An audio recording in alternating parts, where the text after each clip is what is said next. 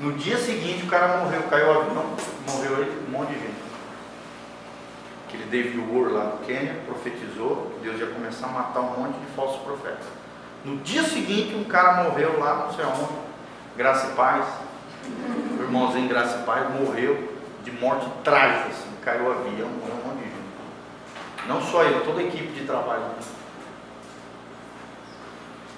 É, quando o profeta de Deus, nenhuma palavra que ele falar vai cair por terra. Vai ser igual Samuel. A Bíblia diz que Samuel, desde novinho, toda palavra que Samuel dizia, Deus confirmava e nenhuma palavra de Samuel caiu por terra. Nenhuma. Nenhuma. Amém? Amém? Gente, eu tenho medo, temor de falar em nome de Deus, vocês não imaginam. Você não imagina. Se eu não tenho a convicção e a certeza plena que é Deus falando, eu me calo. Eu me calo. Porque esse versículo aqui é pesado. Amém? Vamos lá então, onde é que nós estamos? Deuteronômio ali. Micaías profetizou a morte de Acabe em Ramote Gileade e provou essa revelação pelo cumprimento das suas palavras. Ou seja, ele falou e aconteceu. Está lá em 1 Reis 22, 28, você pode ler em casa. Um exemplo de profecia com cumprimento de longo prazo foi dado por Isaías, em Isaías 44, 26 a 28, que profetizou que Ciro, né, o grande rei Ciro, Medo-Persa, reconstruiria o templo em Jerusalém. Em geral, essas previsões são espantosamente minuciosas, ou seja, cheias de detalhes, gente. Só Deus podia dar para eles. Amém? Por exemplo, você lê Isaías ali, o profeta messiânico, características de Jesus, da morte de Jesus. Você fica abismado como é que um cara, há 750 anos antes de Jesus, recebe uma palavra profética detalhada, minuciosa, acerca do Messias sofredor. Detalhadamente. Ele vê a vida, a obra, a morte, a ressurreição e o Cristo glorificado vendo os salvos lá no céu. Como é que um homem comum receberia um negócio desse? Só Deus. Amém? Em geral, essas previsões são, eu já falei, outros livros religiosos que não têm relação com a Bíblia não trazem profecias desse tipo. Olha que interessante. Nenhum outro livro religioso do mundo é profético como a Bíblia. Maioria deles não tem isso que a Bíblia tem. Todos praticamente. O Alcorão, os livros sagrados do Oriente, né? os Vedas, por exemplo, dos hindus, não trazem profecias desse tipo. Os filósofos gregos contam histórias, contam contos, falam frases bonitas, sim ou não? Histórias mirabolantes, maravilhosas, né? oráculos dos deuses e tal, mas não traz profecia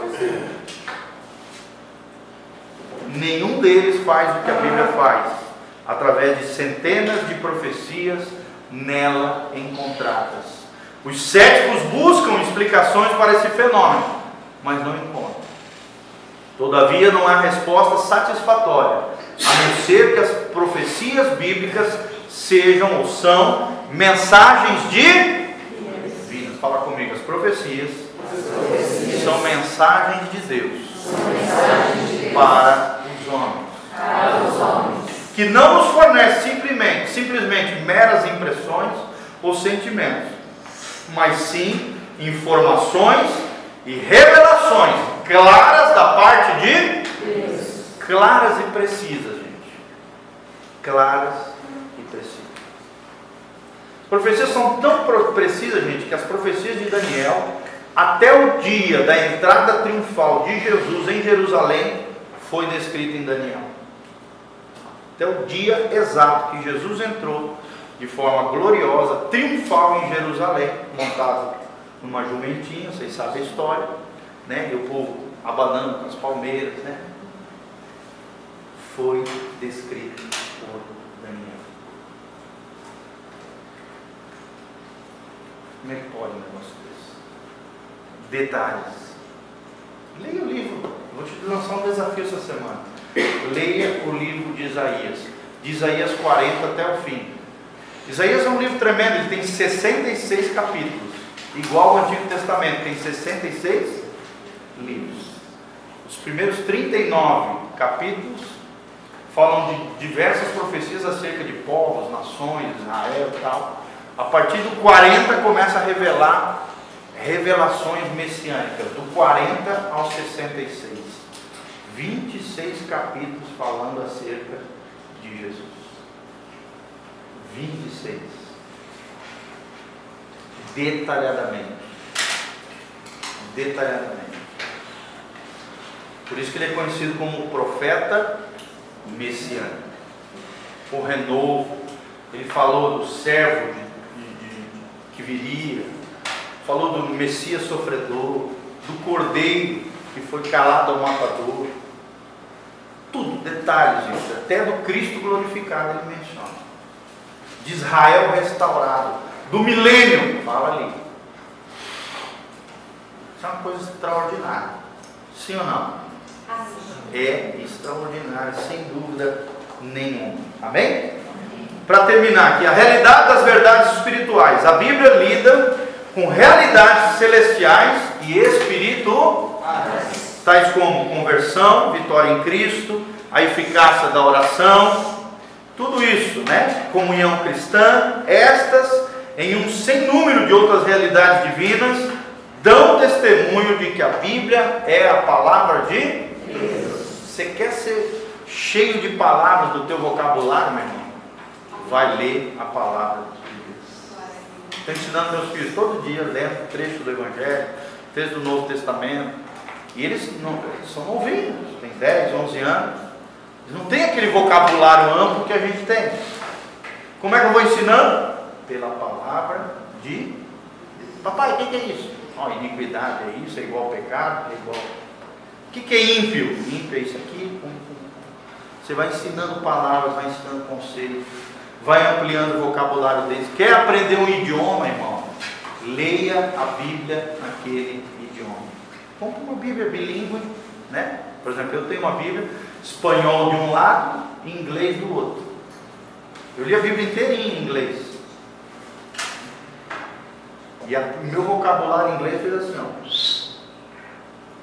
Porque a palavra de Deus é cheia, é riquíssima em conceitos, em palavras, em frases, em, em linguagens, em tudo. Parábolas, metáforas, símbolos. Uma coisa extraordinária, É uma coisa extraordinária. Se renova. Estudos. Você vai ficar a vida toda estudando e aprendendo coisas novas acerca da palavra de Deus. Eu estava esses dias estudando. Eu li em um dia Apocalipse inteiro. Agora, esses dias. Fiz um jejum um dia. Eu fiquei o dia todo ali me consagrando, li Apocalipse inteiro, um pouquinho antes do 23 em sexta-feira. Aí li Apocalipse inteiro, até para pegar detalhes e tal, pai, ver essas mancadas do povo, essas besteiras que os caras falam e tal. Li Apocalipse inteiro. E aí tu vai pegando os detalhes, lendo de novo, sempre tem algo novo que você vai aprendendo, chaves ali que você vai. Coisa tremendo. Tremendo. Coisas maravilhosas. Memorizando os sete selos né, as sete trombetas, os sete cálices da ira de Deus. Você vai aprendendo ali sete trombetas, sete seres. E vai, lembrando, os quatro seres viventes, pá, pá, pá, pá, pá, vai, vai se enchendo. É tanto assunto, é tantas realidades, é tanto, tanta coisa que você vai ficar a vida toda. É, um, é uma fonte inesgotável. É um tesouro inesgotável. Comprei uma Bíblia nova. Uma Bíblia excelente, que eu indico para vocês. Vocês querem comprar uma Bíblia boa? É essa Bíblia que eu comprei. Eu tinha muito tempo atrás, e aí essa Bíblia eu dei para alguém, ofertei, sei lá o que foi. E aí me deu vontade de comprar de novo quando eu for viajar, então, é uma Bíblia bem completa. É a Bíblia anotada e expandida. Pensa numa Bíblia boa. Bíblia anotada e expandida. Para mim, a Bíblia de estudo mais completa que existe. Ela tem comentários embaixo, ela tem palavras cruzadas, ela tem, no final, ela tem dicionário eu comprei na internet, paguei 77 reais. Mercado Livre. Letrinha muito pequena. 77 reais no Mercado Livre. É a letra média, assim. Não é pequenininha nem grande. Mais ou menos. Tá? Não é tão grande igual o material, é menor. Irmãos, é uma Bíblia extraordinária. Tem até teologia, tem, um, tem uma síntese de todas as doutrinas cristãs no final. Tem assuntos, tópicos, os principais assuntos da Bíblia. Tem os trechos inteiros, todos os versículos citados ali. Coisa extraordinária. Foi feito por um grande teólogo americano chamado Charles Hyde. É uma Bíblia extraordinária. Bíblia anotada, expandida. Tá bom? Vamos parar por aqui então? Beleza? Todo mundo preencheu aí a